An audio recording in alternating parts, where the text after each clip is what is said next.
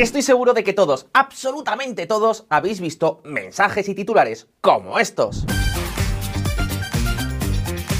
Queridos amigos, amigas, la Argentina tiene nuevo presidente, el libertario Javier Milei, lo que por supuesto ha provocado todo tipo de reacciones. Hablamos de un tipo cuya carrera ha sido meteórica, de ser prácticamente un desconocido a convertirse apenas unos años después en el mismísimo presidente. Y ojo, no un presidente cualquiera, sino uno que llega al poder con una promesa totalmente rupturista, cambiar por completo todo el sistema político, económico y social de la Argentina. Es decir, que Milei llega como una especie de bulldozer con una misión tan clara como ambiciosa, derribar de una vez por todas las bases fundamentales del peronismo. Lo mejor de todo es que Milei no solo era un desconocido, sino que además logró esta gesta sin pertenecer a ninguna de las históricas formaciones políticas del país. Lo hizo montando su propio partido, La Libertad Avanza. Queridos amigos, amigas, la cuestión es que tal como habéis visto, son muchos los medios, analistas y políticos que lo tachan de formar parte de la extrema derecha, pero ¿Realmente se puede decir algo así? ¿Forma parte mi ley de la extrema derecha? Y eso no es todo. Habitualmente también se le compara con Bolsonaro, Santiago Abascal o el propio Donald Trump.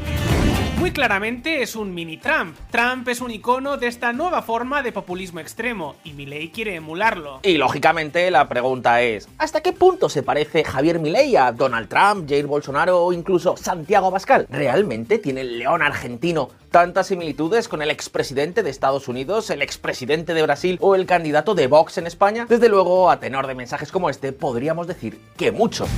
Donald Trump es uno de los pocos que ha entendido la batalla contra el socialismo, dar pelea asimilando las restricciones de Estado, las autoinfligidas y las legales y políticas en el plano local e internacional. Bueno, pero algunos solo critican mirando títulos falsos. Muchas gracias, presidente Trump. Su presidencia fue un ejemplo para todos los que defendemos las ideas de la libertad y espero conocerlo pronto. No tenga dudas de que vamos a hacer Argentina grande otra vez. ¡Viva la libertad, carajo!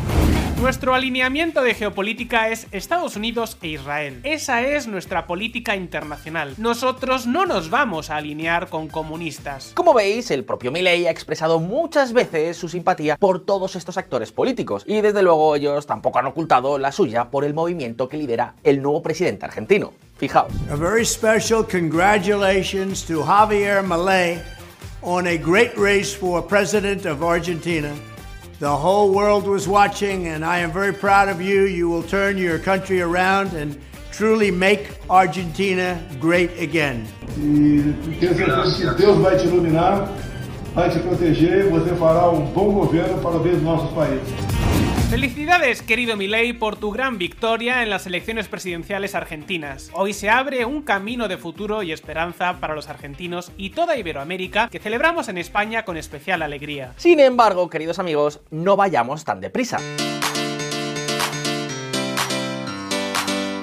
Verdad que podemos ver una clara coincidencia de estilo. Tanto Milley como Trump, como Bolsonaro o Abascal suelen tener un tono muy duro. Son agresivos y todos ellos se posicionan como una alternativa al sistema. En cierto modo comparten un cierto tinte populista. Todos ellos se caracterizan por elegir claramente un contrincante, un enemigo. Destacar luego alguna medida estrella y casi milagrosa que repiten hasta la saciedad y enfrentarse a los medios de comunicación. Desde un punto de vista de mensaje político, los inmigrantes de Trump vienen a ser, por decirlo de alguna forma, lo mismo que la casta de Milei. Pero amigos, ¿sabéis qué? que hasta aquí llegan las similitudes. Lo cierto es que en los grandes temas, en el posicionamiento y la agenda política, Milei se parece tanto a Trump, Bolsonaro o Abascal como un huevo a una castaña. Hasta cierto punto, Trump, Bolsonaro y Abascal sí que tienen muchos más parecidos. Sin embargo, el nuevo presidente de Argentina, digamos que forma parte de un club completamente diferente. Un momento, ¿no me creéis? ¿Pensáis que estamos exagerando? Pues si os parece, empecemos haciendo una comparación entre Milley y Trump. Aunque en la mayoría de los casos, esta misma comparación también se podría aplicar a Bolsonaro o a Pascal. La cosa no cambiaría mucho. Prestad mucha atención porque estas son las siete grandes diferencias políticas de estos dos líderes que en el fondo no podrían ser más diferentes.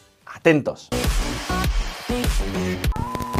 Pero antes, ¿Sabíais que podéis ayudarnos activamente a seguir creciendo y creando contenido independiente? ¿Habéis oído hablar de nuestro boletín semanal exclusivo para patronos? ¿O de nuestro merchandising que no está a la venta en ningún otro sitio? Pues, queridos amigos, amigas, si os gusta lo que hacemos aquí en Visual Politic y también en Visual Economic y queréis colaborar activamente con este proyecto, ya podéis hacerlo recibiendo todo esto que os he dicho y mucho más a cambio en la comunidad de Patreon de Visual Politic. Os dejamos el enlace en la descripción. Y ahora sí, vamos con mi ley.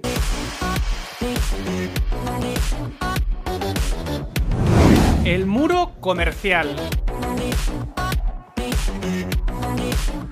Vale, creo que todos sabemos que este tema es, junto a la inmigración, una de las grandes señas de identidad del 45 presidente de los Estados Unidos de América, y también la primera gran diferencia que podemos encontrar con Milley. Trump es un proteccionista convencido, y lo mismo podríamos decir en cierto sentido de Bolsonaro y Santiago Abascal. Estos tres políticos suelen hablar constantemente de hacer crecer la industria local, de comprar productos fabricados en el propio país y, bueno, cosas por el estilo. De hecho, el libre comercio es uno de los temas que primero atrajo a Trump a la política. Ya en la década de los 80 aparecían programas de televisión denunciando que Japón le estaba robando a los Estados Unidos con sus exportaciones. Por eso, cuando en 2015 anunció su candidatura a las primarias republicanas, puso precisamente al comercio en el centro de su campaña.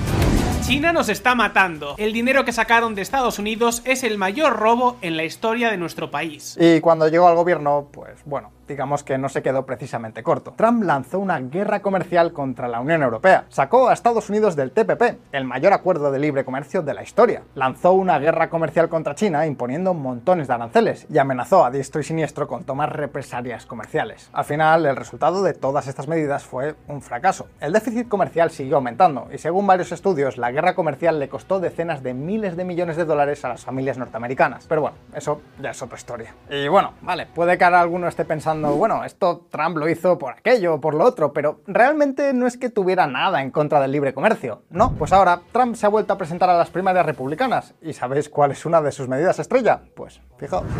Trump promete nuevos aranceles masivos si es elegido, arriesgándose a una guerra económica mundial. Seguro, seguro que alguno de vosotros está pensando, vale, ya está la prensa manipulando otra vez. Pues fijaos en lo que dice el mismo Trump creo que cuando las empresas entran y vierten sus productos en los Estados Unidos, deberían pagar automáticamente, digamos, un impuesto del 10%. Exacto, hablamos de que Trump está defendiendo un arancel general a cualquier producto que entre en los Estados Unidos del 10%. Para que os hagáis una idea, esto supondría más que triplicar el arancel medio, que está actualmente por debajo del 3%. Y la pregunta es, ¿qué dice mi ley sobre este tema? Pues básicamente todo lo contrario.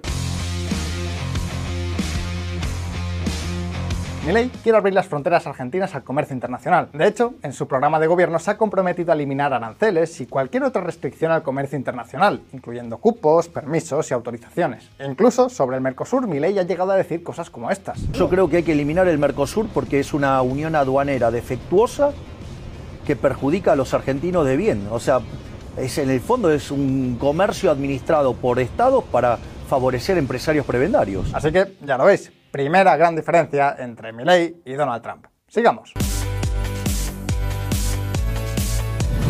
Cerrad el Banco Central.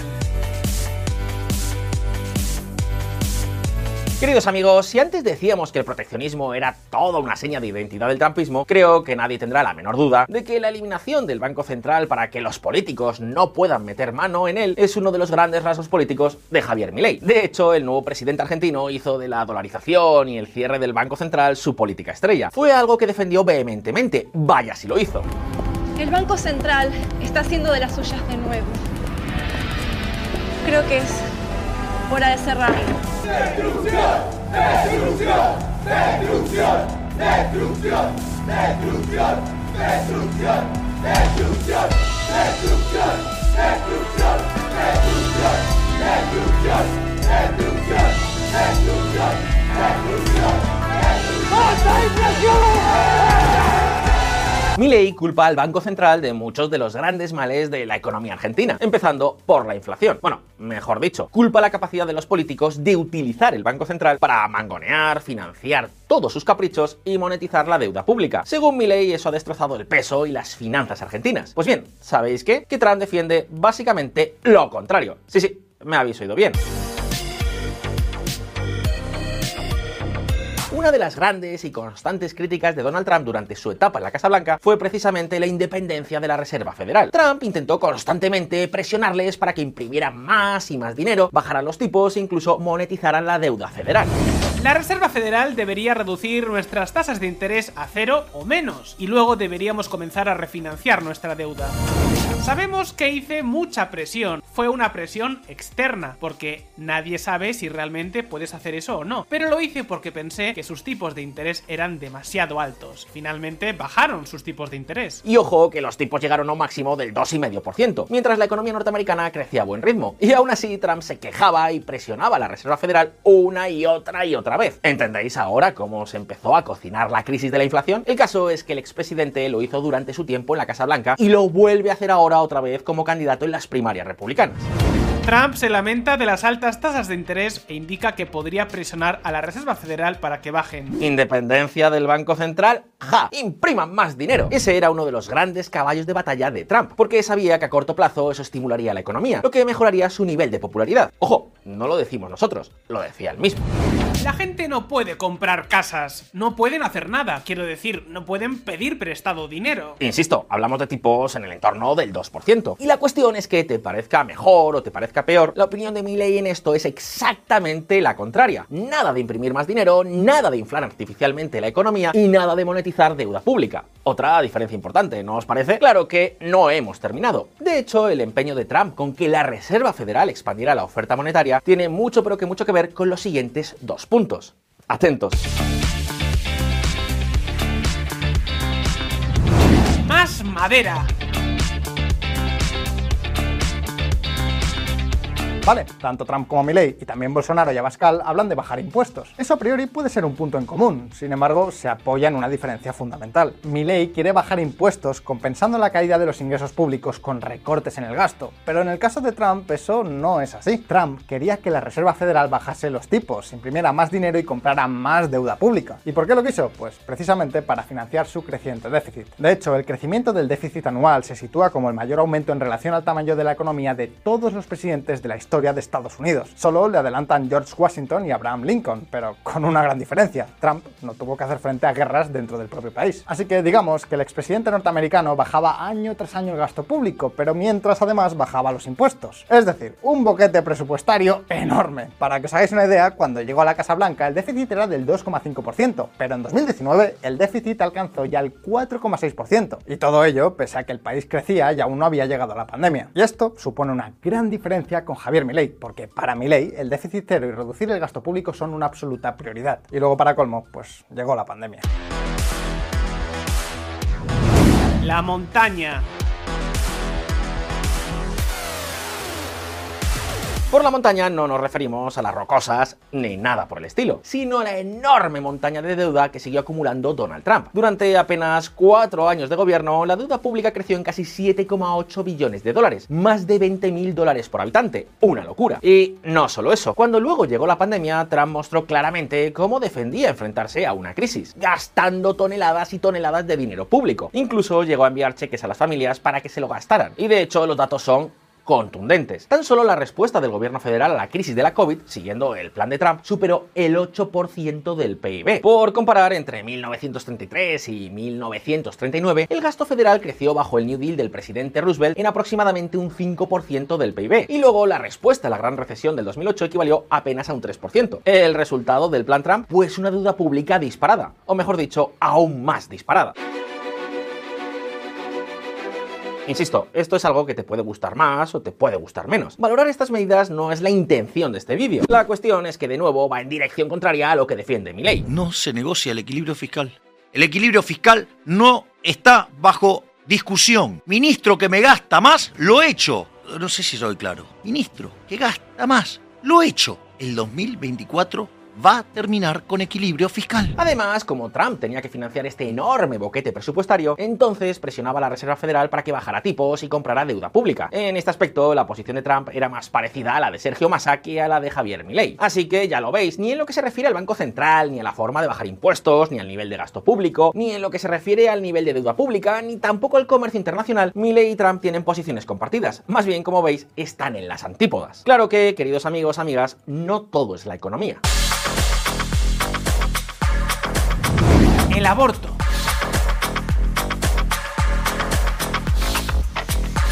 Milei lo tiene muy claro y no se corta un pelo. Dice que el aborto es un asesinato y está furiosamente en contra. Incluso ha prometido un referéndum para dar marcha atrás a la legalización que se aprobó en Argentina en el año 2020.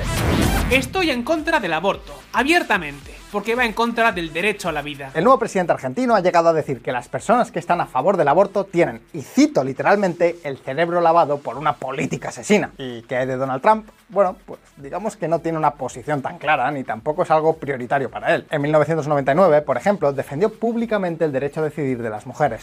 I'm, I'm very pro choice. I hate the concept of abortion. I hate it. I hate everything it stands for. I cringe when I listen to people debating the subject.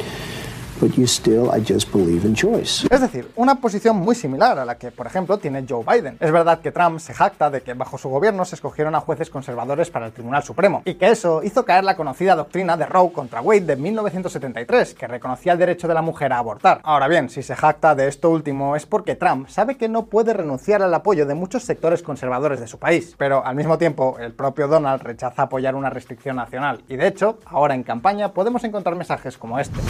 Trump llama a la prohibición del aborto de DeSantis un terrible error, lo que ha provocado la ira de algunos republicanos clave. Y ante esto, Ron DeSantis no ha tardado en responder.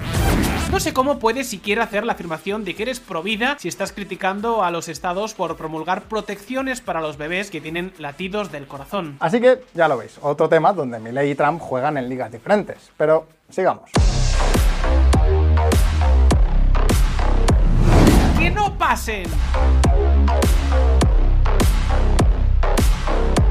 Vale, si antes decíamos que el proteccionismo era una de las señas de identidad del trumpismo, creo que todos coincidiremos en que la inmigración es la otra gran característica de este movimiento. Trump no quiere inmigrantes, ojo, de ningún tipo. Defiende acabar con la inmigración ilegal, pero también restringir y limitar la inmigración legal. De hecho, la forma de hablar que tiene hacia las personas que llegan del extranjero no es precisamente muy acogedora. Y de hecho, su candidatura para 2024 pasa precisamente por eso mismo, por restringir aún más la inmigración tanto ilegal como legal. Por supuesto, habla de deportar a millones y millones de personas. La posición de Javier Milei, en cambio, es otra vez muy pero que muy diferente. De entrada es conceptual e ideológicamente partidario de sistemas de inmigración mucho más abiertos. En su opinión, el único problema que tiene la inmigración es el coste que esta tiene para los servicios sociales. Hay documentos que prueban que aquellos países que son más abiertos tienen mayor innovación, crecen más, con lo cual la inmigración es algo bueno. Cuando vinieron nuestros abuelos o nuestros padres, vinieron a ganarse el pan con el sudor de la frente y no había estado de bienestar. El problema arranca con la inmigración cuando hay estado de bienestar. Por eso ha dicho que si existiera, por ejemplo, un sistema de vouchers generalizados o un sistema privado, entonces apoyaría prácticamente un régimen de inmigración abierta. Otra vez es una posición que está en las antípodas de Trump. Pero, queridos amigos, amigas, aún nos queda un último punto. Atentos. Ucrania y tiranos varios. A veces Milley ha dicho que apoya la visión exterior de Donald Trump. Sin embargo, cuando entramos en detalles, la cosa cambia bastante. Aquellos que defendemos sin titubeos un modelo de sociedad abierta y libre, debemos unir fuerzas en favor de una estrategia efectiva para enfrentar a los enemigos de la libertad que, como en el pasado, vuelven a intentar arrastrar a la humanidad a tiempos oscuros de caos y miseria. Esto hace que Milley apoye a Ucrania y a Israel, mientras que Trump apuesta por parar la ayuda a Kiev. Enhorabuena a Milei por su contundente victoria en las elecciones presidenciales de Argentina. Aprecio su clara postura de apoyo a Ucrania. Espero seguir trabajando juntos para fortalecer nuestra cooperación y restaurar el orden internacional basado en el derecho internacional. Y eso por no hablar de encuentros como este. Seguro, seguro que todos lo recordaréis, ¿verdad? Trump dice que el norcoreano Kim es muy honorable. ¿Y qué dice Milley? Pues básicamente que con los autoritarismos y el comunismo no quiere saber absolutamente nada. Que a nivel de comercio privado, pues muy bien, que cada uno comercie lo que quiera con el país que quiera, pero a nivel de gobierno, nada de nada. Yo no promovería la relación con comunistas, ni con Cuba, ni con Venezuela, ni con Corea del Norte, ni con Nicaragua, ni con China.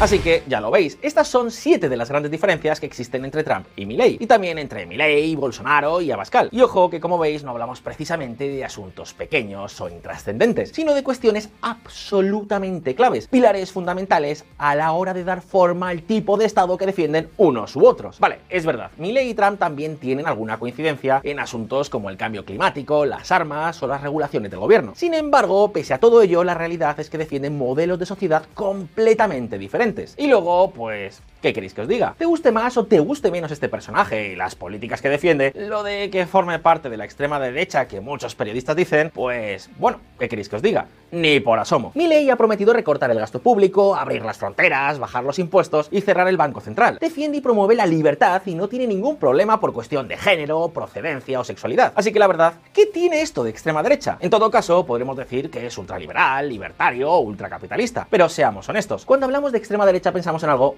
totalmente distinto. Sea como sea, la pregunta ahora es, ¿lo conseguirá? Déjanos tu respuesta en los comentarios y abramos debate. Y ahora, si este vídeo os ha resultado interesante, no olvidéis darle al botón de like y suscribiros a VisualPolitik si es que aún no lo habéis hecho. Una vez más, muchas gracias por estar ahí, un saludo y hasta la próxima.